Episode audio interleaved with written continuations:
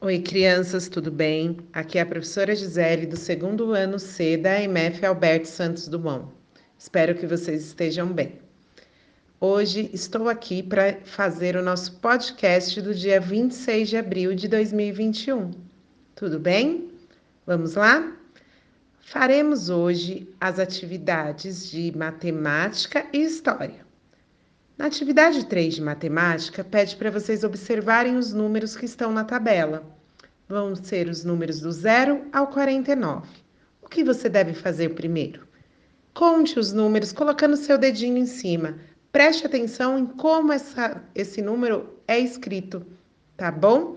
Vai 0, 1, 2, 3, 4, até chegar no 49. Aí iniciaremos nossa próxima atividade.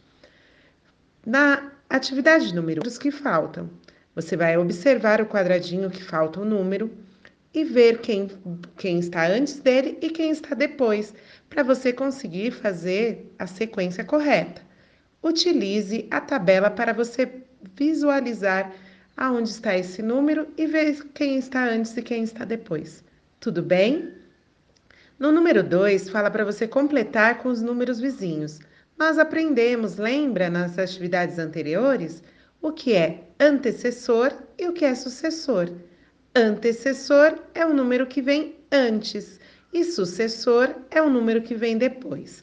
Então, observem os números corretamente e veja quem vem antes do 13, quem vem depois do 13, quem vem antes do 43, quem vem depois do 43, quem vem antes do 9, quem vem depois do 9?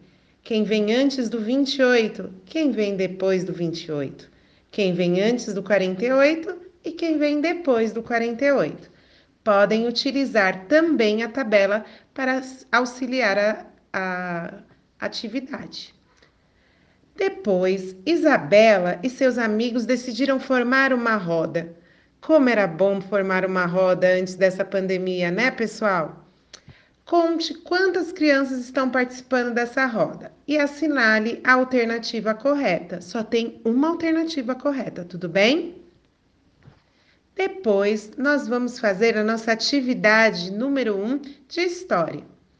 Olha lá, vocês estão vendo uma pintura, né? Muito bonita essa pintura. E vocês vão visualizar as brincadeiras mostradas nessa pintura. Tem bicicleta?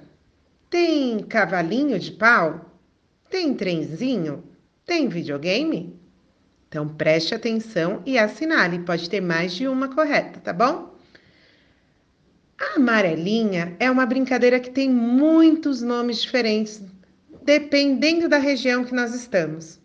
Então pesquise e registre como que a gente fala amarelinha nas regiões Sul, Nordeste, Norte e Sudeste. Tudo bem? Aproveite, se você tiver espaço, brinque de amarelinha. Por hoje é só.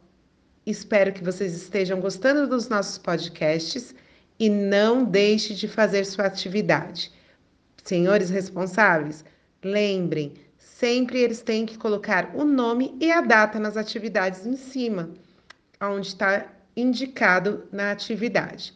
E não façam por eles. É muito importante que eles consigam realizar as suas atividades, para quando retornarmos presencialmente, nenhum tenha dificuldade. Tá bom? Qualquer coisa, estamos à disposição pelos grupos do WhatsApp. Até a próxima!